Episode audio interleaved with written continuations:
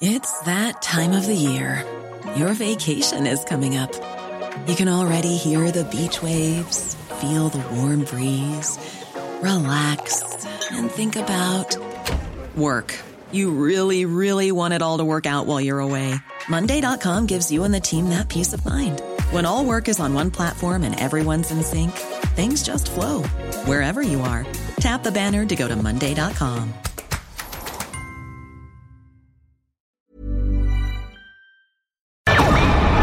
Nada más por convivir. Política, cultura y ocio. Con Juan Ignacio Zavala y Julio Patán. Aquí iniciamos.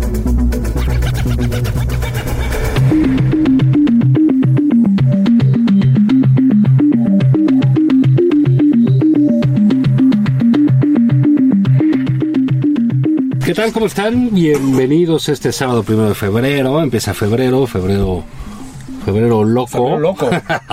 Y este, como si enero hubiera estado muy cuerdo, ¿no? Sí. Julio Patá, ¿cómo estás? ¿Qué onda? Aquí nada más por convivir, invitamos a... Puta, puta. Invitado de lujo. Otra vez lo voy a decir. Estos invitados no los tiene ni John Ackerman. Rafa Pérez. Sí. ¿Cómo les va? Gracias, gracias por invitarme. Juan, Julio, ¿cómo están? Bien, pues aquí, este... Nada más por Nada convivir. más por convivir. Sí. Este... Fin de semana de americano. Sí, Eso es bueno. mañana. Viene el Super Bowl. Viene el Super Mañana. Bowl. ¿A quién le vas? Eso. ¿O no lo ves? No me gusta el fútbol americano. No, ¿verdad? Tú no eres de americano. no. Tú eres de soccer. Soy un, soy un enfermo del, del soccer. Del soccer. No, sí me asomo, sí lo veo. Eh, Pero no te- Todo el planeta lo ve, digo, no hay Ah, quien no, hay, no hay sí. quien no vea un cuarto. Veo el último cuarto. sí. Este, este puede ser un buen partido, ¿eh? ¿Sí? Partido. Sí. Está, está parejo, Está ¿verdad? parejón, está parejón. Este, digamos, realmente son equipos que llegan al Super Bowl nuevos, aunque San Francisco tiene Así es. más historia al respecto. Eh, pero son este pues muy muy parejos. Muy parejos, En fin, yo también lo uno, nunca sabe cómo Ya creo que va a ganar San Francisco. Pero bueno. yo creo que va a ganar Kansas. Juan, ¿dónde nos pueden escuchar, Juan? Porque luego nos, regañan pueden- por no hacer sí, publicidad de nosotros este, bueno, recuerden, el- nos pueden mandar tweets de apoyo, por favor, Sí. no se permiten No, puros elogios, puros elogios, puros elogios aplausos, Sí. a- arroba el heraldo-mx. Instagram el heraldo de México, el web es heraldodemexico.com.mx, Facebook el heraldo de México, YouTube La misma cosa. la, la misma cosa. 98.5 de FM en Ciudad de México, 100.3 en Guadalajara, 92.5 de FM en Tampico. Aquí nos ponemos todos de pie. Nos ponemos de pie porque en Tabasco, tierra del prócer, 106.3. Ay, 92.fm en Acapulco, 540 de AM. También aquí en el Estado de en México, en Ecatepec y todo eso. Exactamente. Pero bueno, eh, Rafa, pues estuvo movida la semana, ¿no? Muy movida. Estuvo. Bueno, es que no hay semana que no esté movida porque tienes desde muy temprano movimientos telúricos eh, muy muy serios. Ah, Por, por cierto, para el Super Bowl, la serie de Aaron Hernández, ¿ya la vieron? Qué buena Ah, eso, Es muy buena, Sí, muy buena. buena. Este, para combinarla, que era este este jugador que al que le ofrecieron, de 27 años, al que le ofrecieron 40 millones de dólares para estar con los Patriotas y se descubren innumerables eh, hechos delictivos en Sí. su vida. Pero bueno, ese- esa, esa, esa, esa me la eché. Muy movida la semana, pero empecemos por lo que le acabo de leer hoy en el periódico, es decir, el decrecimiento de la, de la, de la economía. No se necesita ser un economo para saber que hemos perdido 2.5. Es, es lo que hemos perdido. Entre 2.5 y 2.3. Aunque el presidente afirme que puede haber desarrollo y bienestar sin crecimiento. Pero hasta donde yo recuerdo, corríjame, Romo ya dijo lo contrario. Romo dijo que tiene que haber crecimiento. Esta es una de las eh, noticias que me parece más graves porque desalienta una vez más las intenciones de inversión y va a ser un año visiblemente difícil para el crecimiento. Y si no, hay, si no hay crecimiento no hay empleo, y si no hay empleo no hay consumo, y si no hay consumo vamos a tener muy, muy serios problemas. Y no hay recaudación pronto. fiscal Y no hay para recaudación. regalar No tienes, no, no tienes. ¿Eh? ¿Cómo- ¿Cómo, cómo, cómo vas a repartir la lana si no la tienes? Exactamente. Entonces, eso. Luego, eh, eh, eh, el asunto de el desastre que ha ocurrido con el sistema de salud en México sigue siendo, eh, porque claro, los, los números son fríos y el punto uno y el punto dos, pero cuando ves niños con cáncer que no tienen medicinas, no tienen quimios, es realmente que se te estruje el corazón y a mí realmente me indigna. Sé que las farmacéuticas muy probablemente abusan, sé también que... No son conventos, ¿no? Bueno, pero lo primero que tú tienes que asegurar, Juan, Julio, es que la gente tenga sus medicinas. Los niños. Y los niños. a ver, vamos a, ver primero lo de la economía. Sí, sí, sí. Este, que señalabas. Eh, yo, leí, me pareció atendible un, un, hilo de Gerardo Esquivel. Sí. Eh, donde explicaba bastante bien sí. Eh, un poco qué ha pasado. Y, y, donde lamenta uno que él no le asesore al presidente. Sí, porque el presidente no le llame a, gente que es de su confianza para Como parecía que iba a ser, además, ¿no? Ahí están, esos son los otros datos. Sí, claro. ¿no? No, no, porque él dice los otros datos, se ríe, como titulaba el Reforma eh, ayer, viernes, eh, se ríe, jajaja, ¿no? Pues porque para él es un eh, es parte de su retórica, no es que los tenga, es, es un invento. Así es. Pero Esquivel decía algo que yo lo compro. decía, siempre baja la economía con cambio de gobierno. Sí. Eh, yo recuerdo este, con lo de Peña, ¿no? También que todos decíamos que ah, todo está parado y aparte metieron una reforma fiscal. Pero no decreció, Juan. No, pero digamos... Decreció solo eh, y fue eh, que es 2009 por, El, por la influenza y todo esto. Y bueno, y la gran crisis internacional. La crisis internacional. También creo que decreció un poco cuando de Cedillo a Fox, ¿no? Pero cosas bajo control. A, eso iba, sí. ¿no? Pues, yo sí, pues entonces dices, caray, si el cambio entre pan y pan también trajo alguna cosita entre Fox y Calderón, el de Calderón y Peña, que digamos que era la época negra, la pesadilla del neoliberalismo a tope, ¿no? Y, trae esas consecuencias, porque cuando viene la cuarta transformación y el PEG y todo este eh, populismo religioso que estamos viviendo, porque no iba a haber un, una sacudida, ¿no? Sí, un estancamiento. Yo creo que mucho es eh, estas reacciones del presidente. ¿No? Esta negación de la realidad. Como la, como la que comenta Rafa, ¿no? Exactamente, que puede ser, oiga, el INEGI dijo, no, no, es, Rafael Pérez Gay dice... No, no, no, no, no, Es el INEGI, estamos reproduciendo las cifras más serias que podemos tener hoy en día. Él dice, no, porque si hay crecimiento y desarrollo, eh, se mete en un juego de palabras... Eh, se lo quieres creer, se lo crees, si no, no, pero que es francamente absurdo sí. Eh, para quien para, para el que necesita ese mensaje. Entonces, yo creo que aquí, eh, como en muchas otras cosas están sucediendo ahorita, entramos a la salud, es, es, la retórica es la equivocada. Sí. Porque él podría haber hecho una explicación del tipo, este, la que hace Gerardo Esquivel. Llamas a Gerardo. Y, y de veras, Gerardo hizo una explicación que sus labios están en inglés porque es de una presentación muy apretada en los tweets, muy concisa, en español, muy que, podemos entender los que no somos economistas. Entonces dices, ¿por qué el presidente está peleado con la realidad? Mira, Gerardo dice una cosa que yo creo que explica por qué el presidente no lo ocupa para estos asuntos. que lo mandó al Banco de México. Claro, bueno, lo que dice es está este factor, hay un decrecimiento en ciertos sectores de la producción norteamericana, bla, bla, bla, bla. Dice, pero sí es cierto, dice Gerardo, que la cancelación del aeropuerto y decisiones parecidas inciden en esto. Es por eso, ¿no, Rafa? Por eso, le hacen caso. Eh, hoy leí a Macario Esquetino, que es, como ustedes saben, un crítico de, del gobierno de López Obrador, pero da una explicación también eh, similar a lo, que, a lo que tú estás diciendo que dijo Esquivel.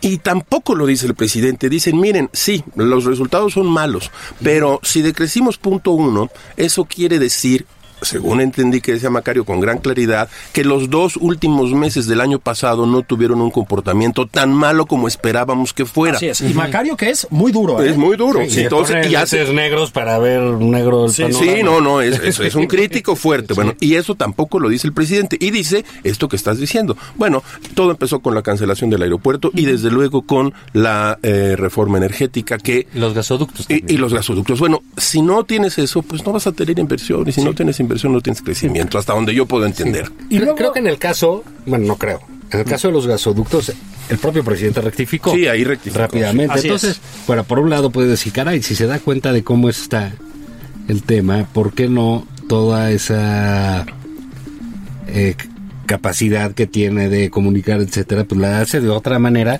para no terminar peleado con, eh, con esto. Ahora, tampoco es que sea este eh, un, clavo en el ataúd eh, de la 4T, pero sí creo que esta percepción que, que hay económicamente de que detiene los proyectos, de que no permiten la inversión, o sea, pues bueno, mucho de esto es ambiente. Proyectos que no sirven para nada. Es, percepción, ¿no? Es, ¿Qué percepción hay del país? ¿Es buena? ¿Es mala? Es percepción, ¿eh? a lo mejor te dicen el crecimiento es. A veces la percepción es tan, tan eh, influyente como los datos duros. Es decir, eh, pasemos de momento a la, al asunto de la violencia, que también fue el tema de la, de la semana. Sí, señor. Eh, se presenta el secretario Durazo, dice que ya logró contener la desbocada tendencia alcista de la violencia, del charco de sangre en el que está, en el que está eh, México, y resulta que pues apenas apenas ha podido, bueno, ¿qué digo detenerla? Apenas ha podido mantenerse. Y luego esos números raros. Eh, Durazo da 17 mil eh, eh, homicidios en el año de 2018 y 17 mil 100 en el año de 2019. Escuchen esto. Y lo verán muy pronto, la portada de la revista Nexos está, toda la portada puesta negra con una eh, eh, con una con una con un cuadro en donde dice 35.855 homicidios. ¿Qué es lo que sabemos que es la cifra real? Esa es la cifra real. Es verdad, es verdad que todo esto tiene que ver con que las carpetas que se abren y que se cierran con asuntos casi burocráticos, pero la verdad es que hay un problema con las cifras. Eh, y el y, dice Durazo pidió tiempo una vez más. Entonces, ¿cuánto tiempo? El bono hasta cuánto va a durar? Porque él dijo en diciembre vamos a tener resultados. Pidió un año más entonces. Exacto. Bueno, entonces se la pasa pidiendo tiempo. Sí. Todo el tiempo. Si, si yo hubiera podido hacer eso, no hubiera reprobado en prepa, mano. sí, no, tendrías tu primer matrimonio. eso, eso, eso, eso. mira, tan es percepción eh, que yo, eh, que lo que decíamos de la economía, que yo iba hacia el tema de seguridad. Ah, había unos teóricos hace años que te planteaban la necesidad del alumbrado público como un eh, eh, como una manera de dar seguridad. ¿Por qué? Porque la gente que dice de este lado está oscuro y este lado está alumbrado, la sola percepción de que está alumbrado te da que hay cierta seguridad. En el otro no sabes, ¿no? Así es. Que aquí en México toda esa teoría se cambió a de si en una banqueta hay un policía y en la otra no hay nadie, me voy donde no hay nadie. Así es. La policía me va a chingar. Sí, sí, sí, sí. Pero digo, es lo mismo, es percepción. Sí. Entonces, pueden decir lo que quieran del número de homicidios. Pueden decir que bajan, no bajan, que eso no.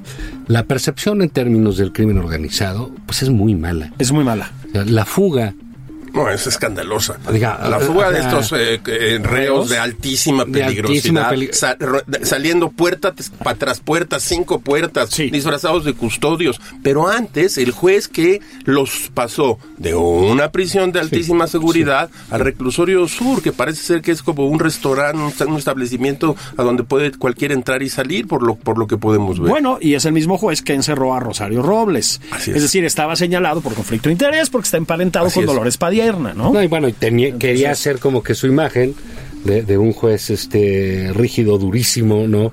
Un gran justiciero, ¿no? Yo, yo veía que dije, bueno, pues va a ser el tipo de juez mediático ¿no? que vamos a tener, que, que, vale mucho, pues esto ya lo acabó. Acabó con él, sí. Y, pero hay otra cosa, ¿no? Yo digo, bueno, eh, nadie va a decir pues que el Chapo el cartel de Sinaloa tiene vínculos con el gobierno de López Obrador, se desproporciona a todas luces. No, bueno, no, tenemos ninguna evidencia Pero de eso, si algo ven ellos en García Luna, la, la, la, 4T, ellos ya tienen la calificación para dentro de cinco años hablar de contubernio. ¿Sí? ¿Por qué? Porque liberaron al hijo del Chapo. Sí, señor. Y tres meses después, el financiero de ese hijo escapa. Absolutamente, es correcto. En, una de las eh, eh, fugas más ridículas de las que habíamos tenido, poco creativas, ¿no? no, podríamos tener película de esa fuga. Sí, no habría película, está negado el guion. Un plomazo, ¿no? Ahora sí que el papá, el Chapo, se hacía grandes fugas, escondía la ropa azul, los grandes túneles, el carrito con moto. Bueno, esas son fugas. Es una Estos no, estos sal- salieron tranquilamente disfrazados, se subieron un camión y se fueron. Caminando. Ojo, ¿eh? Además, varios de los custodios intentaron corromper a los otros custodios en el momento en que se da la fuga. Entonces, de lo que estamos hablando es de que la lucha contra la corrupción parece que no ha calado en los, en los es. reclusorios, ¿no? No, lo rec- pues es un problema gravísimo. Ah, hombre. Es gravísimo, es un pudridero. Sí, Es un- que no- desde que siempre, no, ¿eh? que no es de la No, no, no, no. No, no, es de- Pero, desde siempre. ojo, tenemos aquí de, eh, eh, una oportunidad. En, eh, Gertz Manero, en este su, su proyecto de estalinismo. Muso- musolinización de la justicia. De la justicia, sí, sí. sí. Eh, traía un punto eh, a este respecto de que los jueces no puedan decidir sobre los traslados de los reos. Ese es un buen punto. Fíjate que, no- Esto que es- nadie le hizo caso además No, a este es- punto, esto ¿no? es muy relevante y, y hay que apoyarlo ahora, ¿eh? Porque cuando nosotros éramos jóvenes, Puta.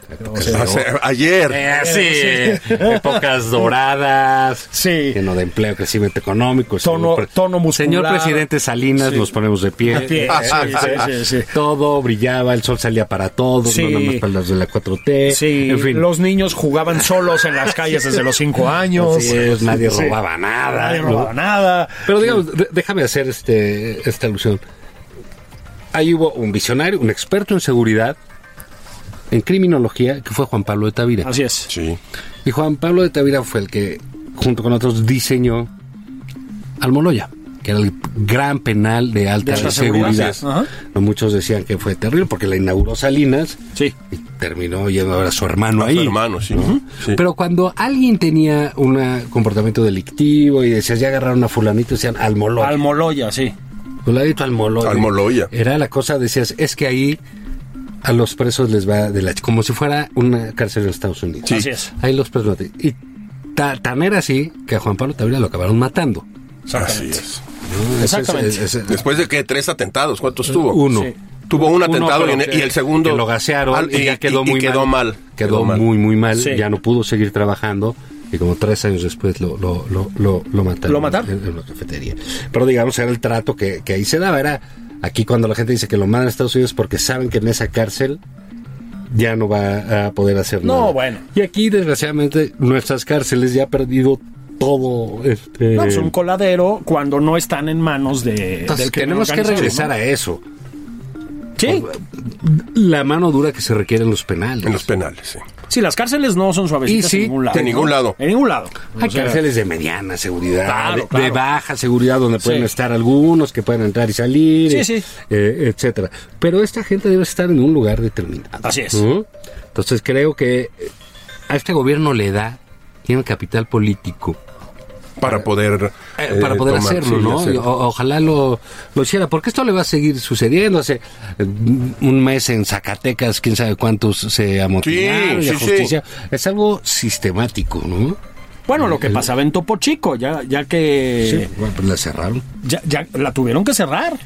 O el, ahora que estamos con, con el recuerdo del gobernador Moreira, pues lo que pasaba en la prisión en Coahuila. Es decir, qué será un es- cuartel En Piedras de los, Negras, en sí. Piedras Negras. Era un cuartel del Era un narco. cuartel de los la, la- Zetas. la de Durango, ¿te acuerdas? Que salían Claro. en patrullas a delinquir en la noche y regresaban en la mañana. Las, las escenas que vimos en Culiacán, es decir, mientras estaban recuperando sa- de la cárcel, fueron a la cárcel, sacaron a 100 reos, Así es. los armaron y los subieron a tremendas camionetas para que fueran a defender a- al jefe, A Ovidio. a Ovidio. Eh, vámonos a ver, eh, a ver, el- re- vámonos al tema de la salud que habías tocado, Rafa. Sí, ¿no? sí. Creo que sigue siendo una crisis potencial, eh, bueno, existente y potencial, sí. porque quienes saben dice esto apenas va a empezar a tronar.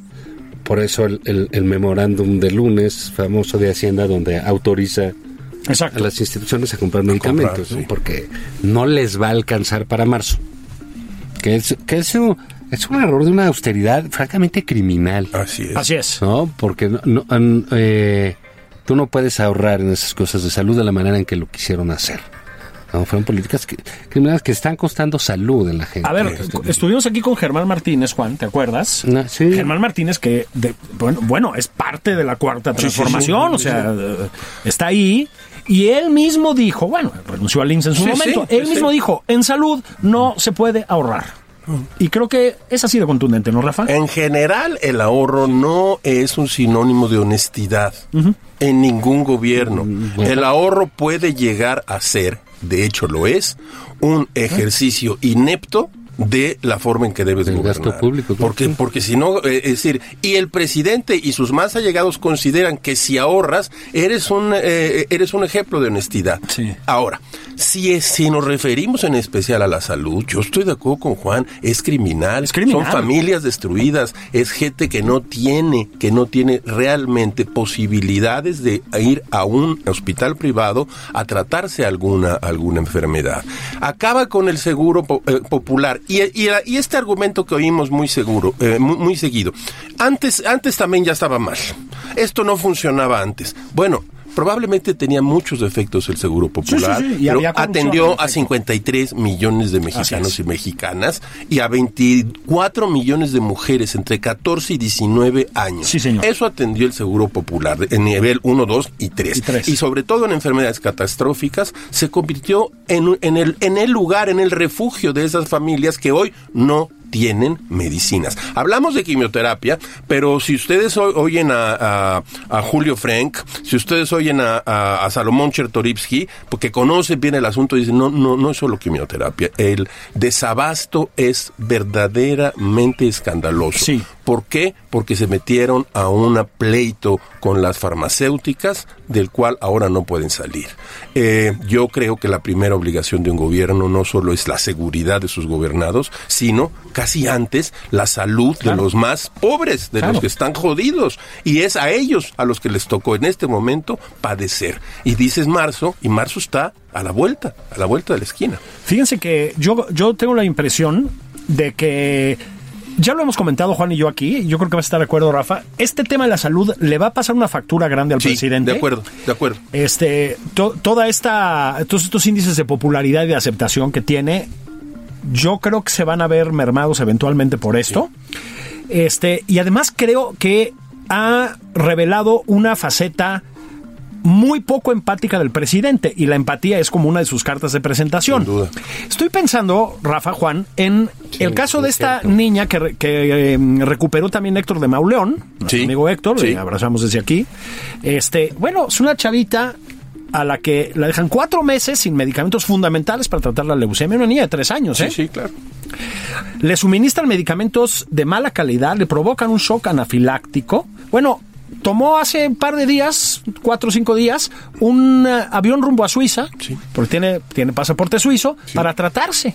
Bueno, yo creo que es eso como la síntesis de lo que estamos Sí, viendo. Porque el es el presidente además acusa de mentir a sus papás y de Sí. tratar de perjudicar su imagen. Sí. Es brutal, ¿no? Es- es- es- yo estoy de acuerdo contigo. Este, esta crisis de la, de la salud, eh, más temprano que tarde, le va a costar al presidente eh, popularidad y acuerdo presidencial, porque sí toca directamente eh, a las personas. Es decir, insisto, yo decía hace un rato, pues cuando dices menos punto uno, menos punto dos, pues son, son números, los números son fríos, pero las vidas son calientes, las vidas están Claro. palpitando todos los días y si no hay medicamentos, eso se va a convertir a la larga en un boomerang que va a golpear a López Obrador por la necedad, yo creo, de decir hay que ahorrar y no vamos a pagar Está bien, no pagues sobreprecios, pero primero cómpralos y dile, y esta es la última vez que te... Y, y mandas un equipo de negociadores, operadores, no, no sé cómo se hace eso, pero Así debe es. haber un modo para que en un año te pongas de acuerdo con las eh, farmacéuticas, con quienes venden, en lugar de decir, no te compro y voy a comprar afuera. Ni, ni, ni les compró a ellos ni compró afuera. No. Es realmente escandaloso. Y ahora improvisaron una reforma para comprar afuera, pero son medicamentos que van a llegar ni siquiera sin un sello de... Así es. Es decir, es como delirante. Pero ¿no? ya hay farmacéuticas mexicanas que tienen eh, paradas sus plantas. Así es. ¿no? Y, y otra cosa que ha sido muy sorprendente es cómo ha ido descendiendo el nivel de la culpa. El presidente empezó contra los monopolios farmacéuticos, Sí. después siguió Sí. con las farmacéuticas en, en, en general, luego con los doctores. Acusa a los doctores. Acusa a los doctores acu- acusó al de que ellos no de- de- del intervengan. hospital eh, infantil Del- del- privado, del de tener sí, contratos. Es el, es el Federico Gómez. Sí. Y entonces eh, diciéndole que era él. Y el otro momento, pues, que casi era conmovedor, como casi todos los médicos en el auditorio apoyando al director, diciéndole no está solo porque. Y él dice: Yo, yo, yo no tomo esas decisiones, yo solamente cumplo órdenes en este hospital. Punto. Sí, es, es, es, es, francamente esta pérdida de, de, de empatía y de... Dices la realidad, ¿no? La realidad que- Es un choque constante con la realidad y culpar incluso a un doctor y- o al papá de un enfermo o a las víctimas, ¿no? Claro. Eh, eh, decía, yo pienso pues que este, este juego de la víctima eh, es el que él tiene que jugar y no permite que nadie le gane. Pues si quieres, Juan, si quieres, Rafa, vamos a pausa y volvemos a hablar de las víctimas, porque ese es el otro tema, ¿eh? Me parece bien.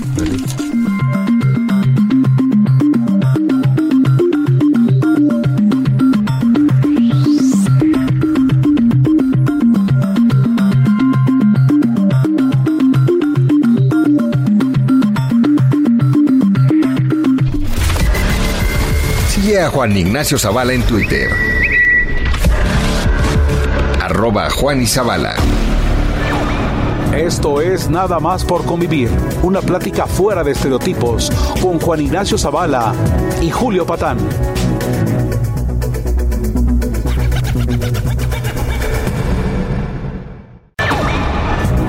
Estamos de regreso en Nada más por convivir. Aquí, Juan Ignacio Zavala y Julio Patán.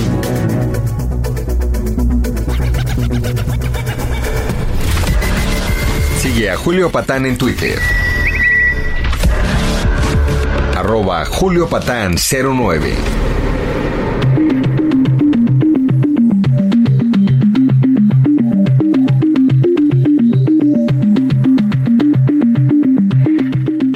Estamos de regreso en Nada más por convivir.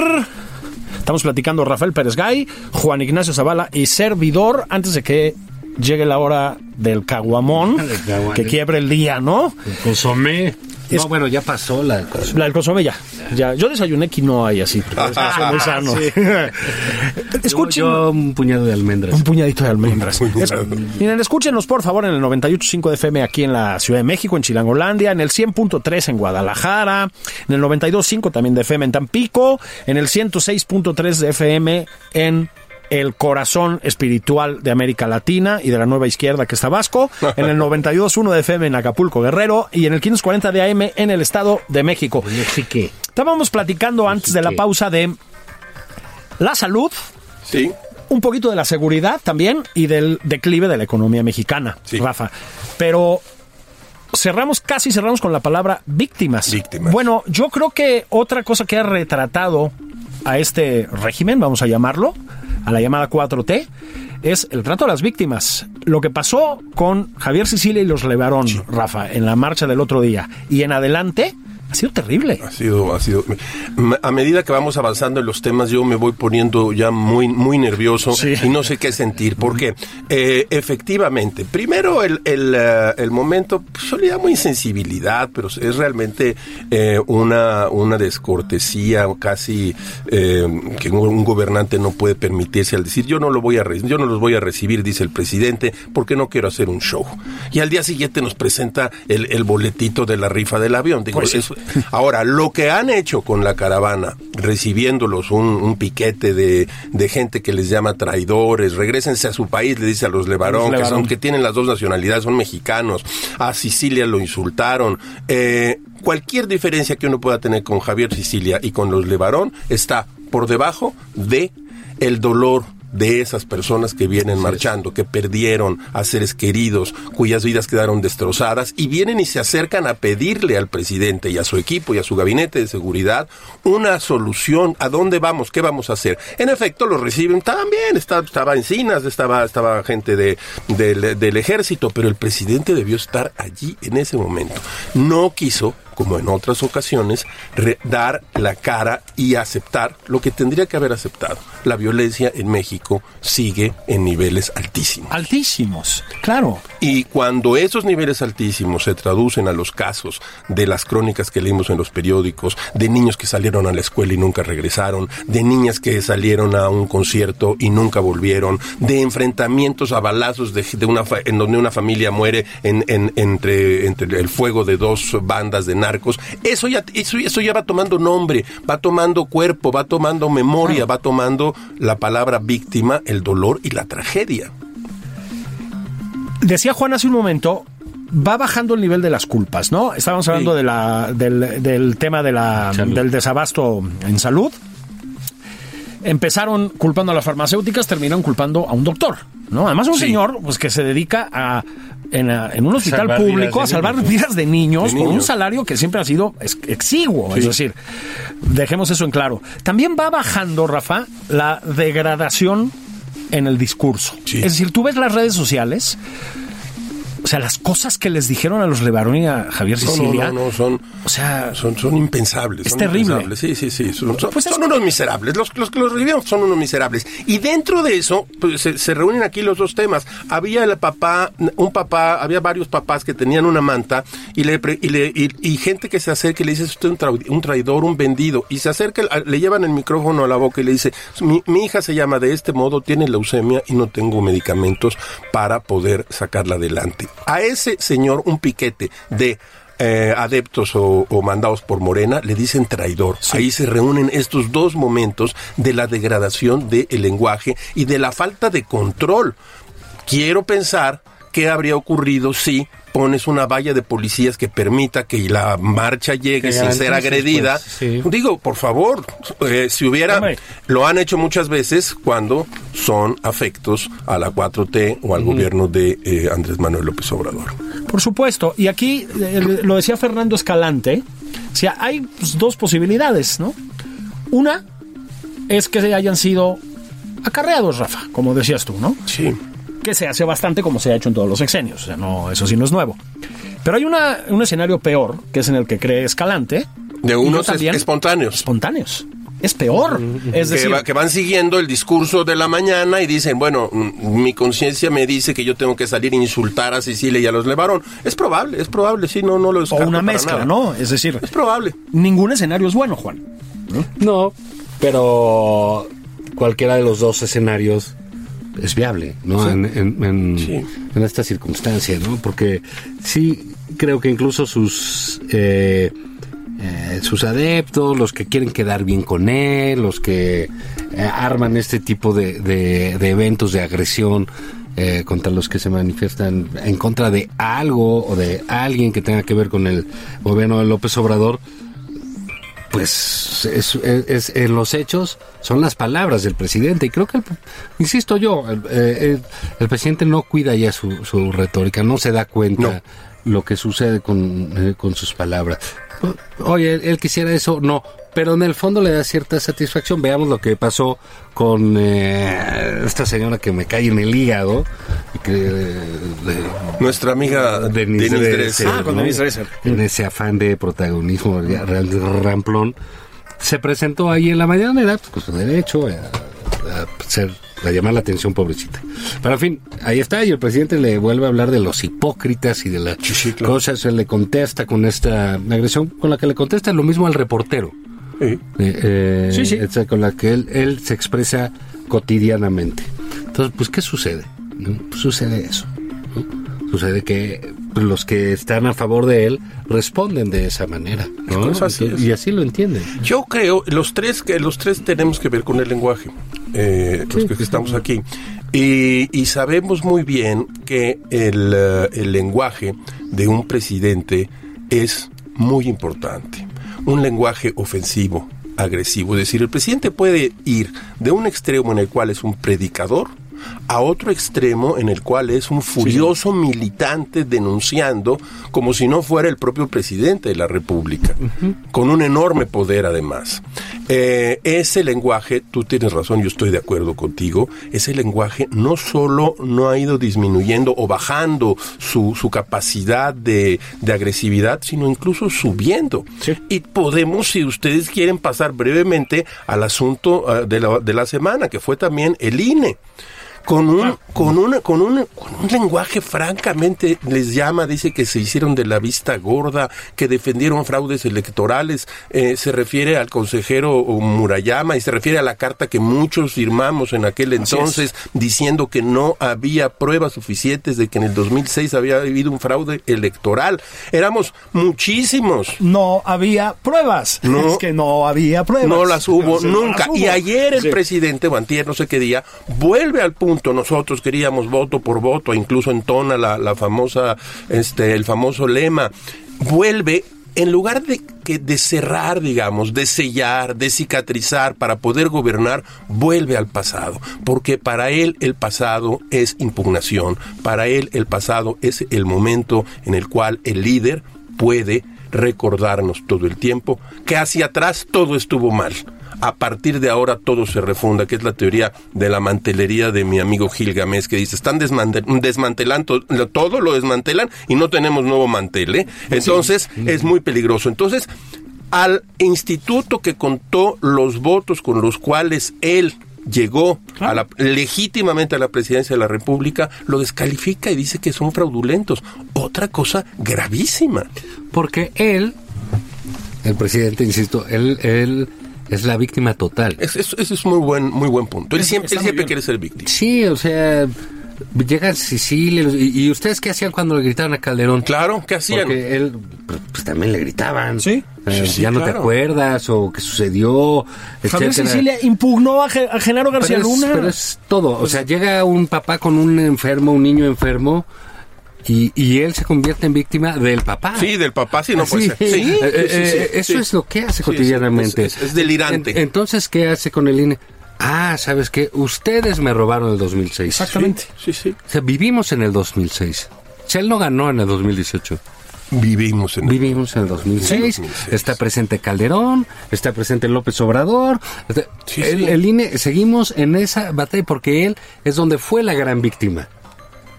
Eso que dices es. es. exacto. Él tiene que ser la gran Eh, eh, víctima siempre. Siempre. Entonces, y es un poco también un juego populista. Sí, claro. Ah, por supuesto.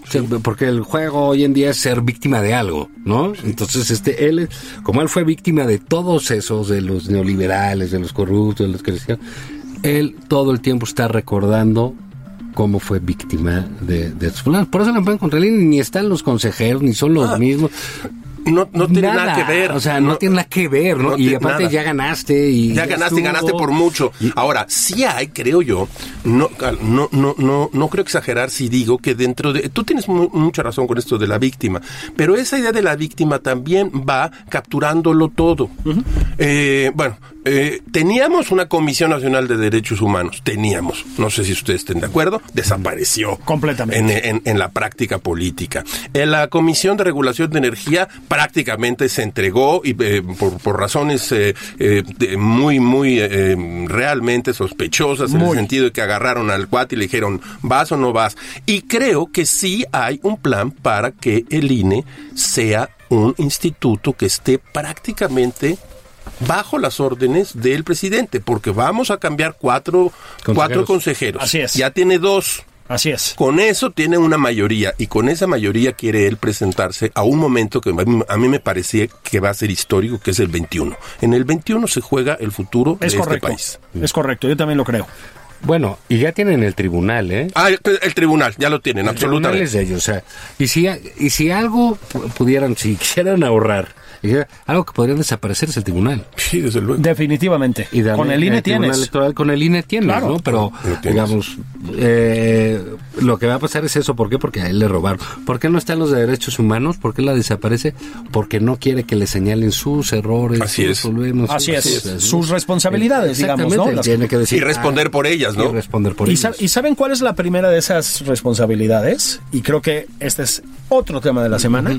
La migración. Lo- Los migrantes. A ver, el trato que se le está dando a los migrantes en algunas de esas estaciones migratorias es repugnante. Hay que decir las cosas con su nombre. absolutamente. El conato, luego negado, pero sí, pero no, de prohibir la entrada a las ONGs y etcétera. A los periodistas, no pueden a los entrar. periodistas fue brutal. Yo creo, voy a decir una cosa, yo creo que mandar a la Guardia Nacional contra los migrantes es una cosa que íntimamente al presidente no le gusta. Eso sí lo creo, ¿eh? Sí. O sea, me parece que no está en su ética, pues. Sí lo creo. Creo que lo está haciendo porque gobernar tiene un precio también. Sí, sí. Y porque, pues, el Y porque las presiones tienen otro Claro, precio y hay que pagarlo. ¿no? De todas maneras, creo que, y voy otra vez para allá, este tema de la migración, no en el presidente, o sea, el presidente no tiene una retórica violenta contra la migración, eso sí no, pero no que yo recuerde, pero para abajo, Rafa Juan ha provocado una verborrea vomitiva. Ah, bueno. Solalinde, ¿eh? Empecemos por Solalinde. Solalinde, No para, cada semana es una nueva. Sí. Eh, la señora Rosario Piedra responde, bueno, no los, los migrantes no han eh, eh, tenido sus vidas en peligro. Eso dice la comisionada Sí. de los derechos eh, eh, humanos en México. En ese momento, aunque ya lo sabían, yo, yo dije, esta comisión desapareció. Cuando vemos y hemos visto escenas en la televisión y en los periódicos que son realmente estrujantes, de niños, de niñas, de cuates que agarran, los persiguen. Bueno, hemos puesto sí un muro. En, en- sellamos ya la frontera sur y esa va a ser la política de aquí en adelante. Así es. Mira, yo, yo, lo- digamos, en el caso de Rosario Piedra, pues sí, me entiendes, ¿no? La oyes y sabes que no le sube mucho. No- no agua gira al mucho la tinaco, ardilla, no, no, no. ¿Y, y por, Sí, y no. por qué la mandaron ahí? No, eh, el caso de Solalinde eh, es un poco triste. eh, Sí. Porque es como cómo se convierte un hombre que, que, pues literal que moralmente estaba por encima de nosotros, ¿no? En, en la ayuda que daba a, a los migrantes, una entrada, Claro. una vida pastoral importante. ¿Cómo se ha degradado ese señor? a- Ahora pasea a por ser- los por los pasillos de Palacio Nacional. Ahora es un político miserable. Sí. Porque es lo que es. Es un político miserable, sin pudores, eso además. es, y ya lo- Guardó silencio, no dijo nada. es cómplice de todas estas, es. eh, eh, de todas estas golpizas y bueno, pero ah, ahí cada quien en el, en el, en la apuesta que hace sobre, sobre su vida. Pero sí me llama la atención cómo sigue esta suerte de inmolaciones personales, este, hacia el Tlatuani López Obrador. Sí, claro, Sí. desde luego. Gente que se quema, ¿no? De que, eh, estilo Bonzo, pues, ¿no? Estilo Bonzo, Pa- sí. pa- ah, Para él, que quema su, su reputación, su trabajo, sus ideas, por creer que este hombre, eh, eh, pues no sé, les va a hacer y les va a transformar, ¿no? Es, muy sorprendente eso, ¿eh? Es eh, no solo sorprendente, es, es, realmente alarmante porque habla de el eh, poder, mm, pues vamos a llamarle de persuasión que tiene una sola persona y de algo que con el tiempo puede convertirse en lo que llaman algunos una tiranía legal. Exactamente. Eh, esto que yo espero que no ocurra, a veces hay visos De que sí, ¿no? sí puede ser. Si vas revisando las leyes, la ley de extinción de dominio y la juntas con, eh, eh, con, con el, el- el paquete Gertz, quién sabe qué van a subir, creo que es el 5 cuando lo suben, Sí. pero algo van a subir, eh, podría, el, el- la concentración de poder, si no tiene un contrapeso, puede llevarte a una tiranía legal. Eso es en todos lados y todos los libros que nosotros hemos comprado de populismo, es casi by the book. El, el, el Estado o el, o el gobierno, digamos, tiene por tendencia natural, yo creo, Rafael, por tendencia natural, la hegemonía. Así es. ¿No? Entonces, por eso los gringos, para empezar, y luego ya las demás democracias occidentales, inventaron esto de contrapesos. Exactamente, que son estos de los que hemos estado hablando que desaparecen día a día, lo que se llaman o lo que hemos llamado los irreductibles de una democracia, la división de poderes, los institutos autónomos, la, la, rendición de cuentas, para que el presidente y su equipo tengan un contrapeso. Es, esos contrapesos empiezan a desaparecer y a debilitarse muy, muy seriamente. Fíjate que yo por eso vuelvo todo el tiempo al, al tema de la degradación del discurso, ¿no? De la degradación moral del discurso. Decías muy bien, Juan, Solalinde es como tal vez el ejemplo más Sí. estridente, ¿no? Eh, por, la falta de pudor con que lo hace. Yo creo que también la falta de inteligencia, ¿eh? lo voy a decir así claro, abiertamente, claro porque sí. no, no, no es así muy, muy brillante. Pero es lo que pasó también con, caray, gente que suponíamos mesurada, culta, preparada académicamente, ¿no? Bueno, entregaron completamente, ahora sí que sus almas y sus cerebros Sí. a la figura del presidente. Y otra vez, sin pudores, lo vemos todos los días en redes sociales, en la prensa, ¿no? En los medios. No hay pudor, se justifica cualquier cosa, Rafa. Absolutamente. Oigan, estaba yo recordando, es que eh, empieza febrero, ¿no? Entonces, hoy, hoy- pero hoy me topé casi por casualidad con un- esta de, en, en la obra de Shakespeare que se llama Mucho ruido y pocas nueces, eh, llega un personaje y les dice a otros, en, febrero es invierno en, en- el, en, en Londres, y entonces dice, ¿por qué traen esta cara de febrero, esta cara de hielo, esas caras de nubarrones y tormenta? Bueno, pues así va a empezar febrero, ¿eh? Sí, con caras de nubarrón. Con caras de febrero, de nubarrón y de tormenta. De nubarrón y de tormenta. Bueno, fíjate que hay un detalle en la, en la semana que me parece relevante. Porque luego se, se dice, a veces en, en demasía, creo yo, de que todo lo que hace el presidente y no vayan a comprar tal cosa porque es para distraer. Y yo digo, bueno, mira, pues no sé si distraiga, pero si lo dijo el presidente, no hay que tirarlo a la basura. Efectivamente. Nunca. Oye, que dijo una burrada, pues caray, pues es el presidente y el presidente entonces dice burradas. Es una burrada No, entonces, este. Es una burrada que- presidencial. Oye, que ya le dijo idiota fulanito, pues pobre fulanito, ¿no? Cuando acusó al doctor, le dijo corrupto. Al doctor. ¿Qué puede decir el doctor? Oye, el- es un ataque público de una virulencia, ¿no? Inusitada. Desde En- un poder desde muy desde serio. En poder- general, los Exacto. ataques hacia la prensa, hacia los, eh, hacia los funcionarios médicos, eh, desde el poder suelen ser muy, muy peligrosos. Porque tienes el poder, porque tienes el dinero, porque tienes a la policía, al ejército. ¿Qué más quieres? Tienes Sí, instituciones, sí, tienes todo. Las investigaciones. La- las, investigaciones, las carpetas, la- las todo. llamadas telefónicas. Entonces, ese tienes. poder ejercido de ese modo es realmente muy, muy peligroso y el presidente permanente. Creo que no hay una mañana en la que no se aviente una amenaza, una ofensa, una, agresividad, un- una, una mordida fuerte. Sí. ¿no? Y digamos, eh, salió con lo del avión hace dos semanas, fue por risa generalizada, todo el mundo participamos, ¿no? Sí, claro. Creímos que había sido, pues, Un chascarrillo. una chacota y los memes que a él también le dieron mucha risa, este, y tal, tal. Entonces, bueno, pues ok, ya pasó. Y, Y resulta... hay boleto de lotería, güey. No, eso- y eso sí entonces es- sí, o sea. entonces sí, eso, di- digamos, ¿tú crees que eso lo puede presentar pues la directora de la lotería en tal caso, no? Y dices, bueno, ¿qué está pasando, no? Pero es el presidente. El presidente. El, el que lo dio. Y creo que eso se le fue, Se le fue de las manos. se le fue de las manos porque inmediatamente no pegó, como que dijeron, caray, pues, ¿qué le pasa? Sí. O sea, para chiste estaba bueno. Bueno, el chiste estaba buenísimo. Eh, estaba buenísimo, estuvo divertido. No hay segunda parte para el chiste. Y eh, pues, es un tema que no pegó, que cayó muy mal, Muy que mal. puso al presidente en entredicho feo, ¿no? Este, porque digamos, su imagen, su proyección, su percepción, como decíamos al principio del Sí. programa, su percepción internacional, como vimos en varios recortes, es, oye, están rifando un avión, Un en avión. México, ¿no? El Air Force One de los mexicanos. Están Eh, rifándolo. lo Están rifando. Sí. Entonces dices, pues caray, ¿por qué nuestro presidente, aunque nos caiga mal, aunque no compartamos sus políticas públicas, pues no te gusta ver a tu presidente No. eh, Haciendo el ridículo. pues, haciendo, haciendo el ridículo? Haciendo el ridículo. Eh, eh, entonces creo que ahí hubo un, una especie de avance en términos de, ¿sabes qué? No todo funciona.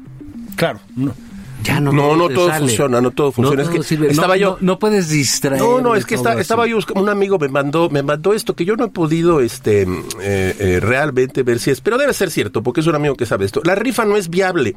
No se pueden rifar las obligaciones que se tienen en el contrato de arrendamiento. Generalmente las cláusulas de los contratos de arrendamiento no lo consideran. Habría que terminar por anticipado dicho contrato. La propiedad del bien es del arrendador. O sea, todo está mal, todo está chueco. Nadie le informa Así al es. presidente y eso es muy grave. Pero bueno, ya, ya, ya hizo una, ya decreto, una decreto. modificación a la A los reglamentos de la lotería. a los reglamentos de la lotería para que no solo den premios en efectivo. que es lo que único que puede dar la lotería, Eso ciertamente. ya se cambió. Sí, ahora ya te pueden No dar cajas me de... estás no, dando, no, me estás dando ya, esa noticia. sí, Qué barbaridad. Ya, la- mandó la iniciativa. Es decir, Habemos avión, habemos rifa. a ver, pero, pero van a rifar un avión No, pues, que no le pertenece. No, ¿no? digamos, es decir, Pero Así al fin del día, eh, como que ya no salió todo, ¿no? Como que dices, ah, caray. Sí. ¿No? Este. Hubo este meme también fantástico de la cara de una diciendo, güey, ya. ¿No? que decía, que llegaba el presidente decía, tengo una idea sobre el avión. Güey, ya. ya. No, pero, pero Ya, dicen, para, dice, sí. creo, creo que lo acabas de decir Julio, este, el valor de los dos. Eh, yo tengo todavía una cosa a la antigua en donde considero que el presidente de la República es un hombre que tiene que ser sobrio, solvente.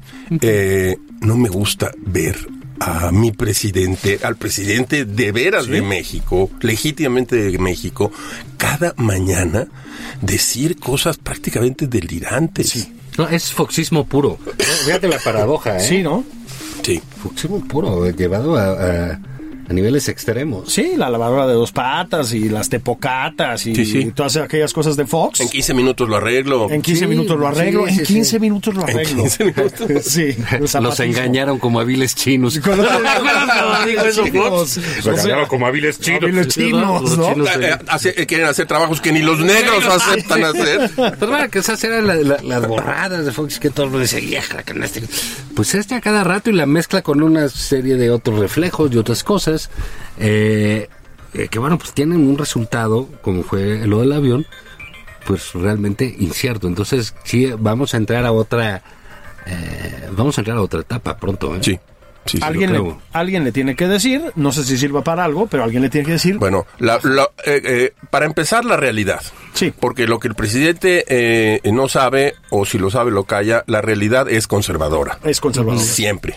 Entonces la realidad va, ya empezó. Hemos revisado aquí seis, siete, ocho temas sin afán de veras de buscar y decir está mal. No, a todas luces esto que hemos revisado en este programa hoy es preocupante. Preocupante. La economía, la salud, los migrantes, eh, Las víctimas. eh, eh, la- las víctimas, la caravana, Claro. en los ataques al INE. Bueno, y es una semana nada más. Sí. Ahora, porque sí hay un afán eh, de, como citabas tú a Gil Gámez, de desmantelar, de deshacer, de, Sí, pero no existe la transformación. no hay. Eh, insisto, pueden decir en seguridad, eh, esto, los homicidios, ese, pero bueno, No ha disminuido el en, cuan- problema en de la cuanto quiso, No. te tomó Culiacán, Así es. Sí, claro.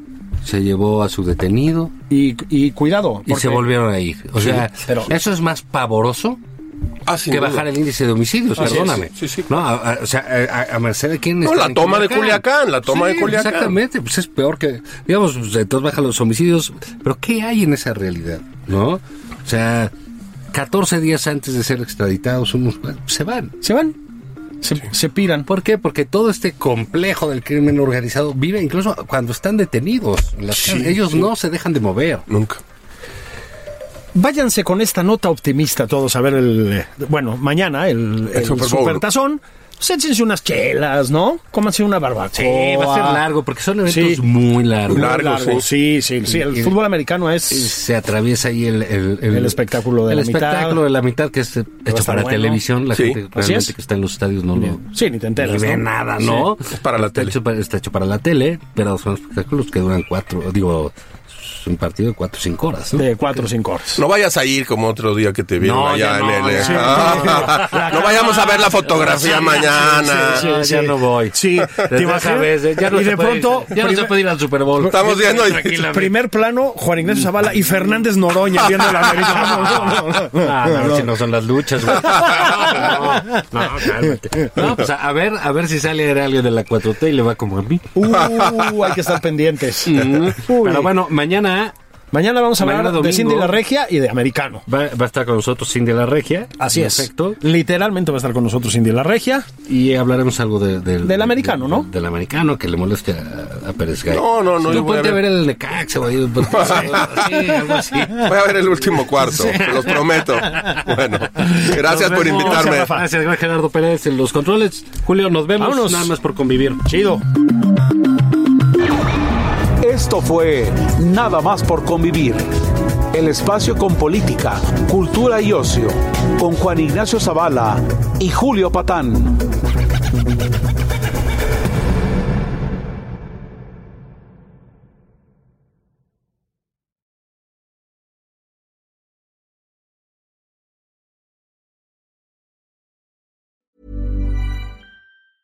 Ever catch yourself eating the same flavorless dinner three days in a row?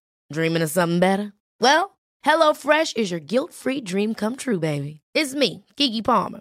Let's wake up those taste buds with hot, juicy pecan-crusted chicken or garlic butter shrimp scampi. Mm. Hello Fresh. Stop dreaming of all the delicious possibilities and dig in at HelloFresh.com. Let's get this dinner party started.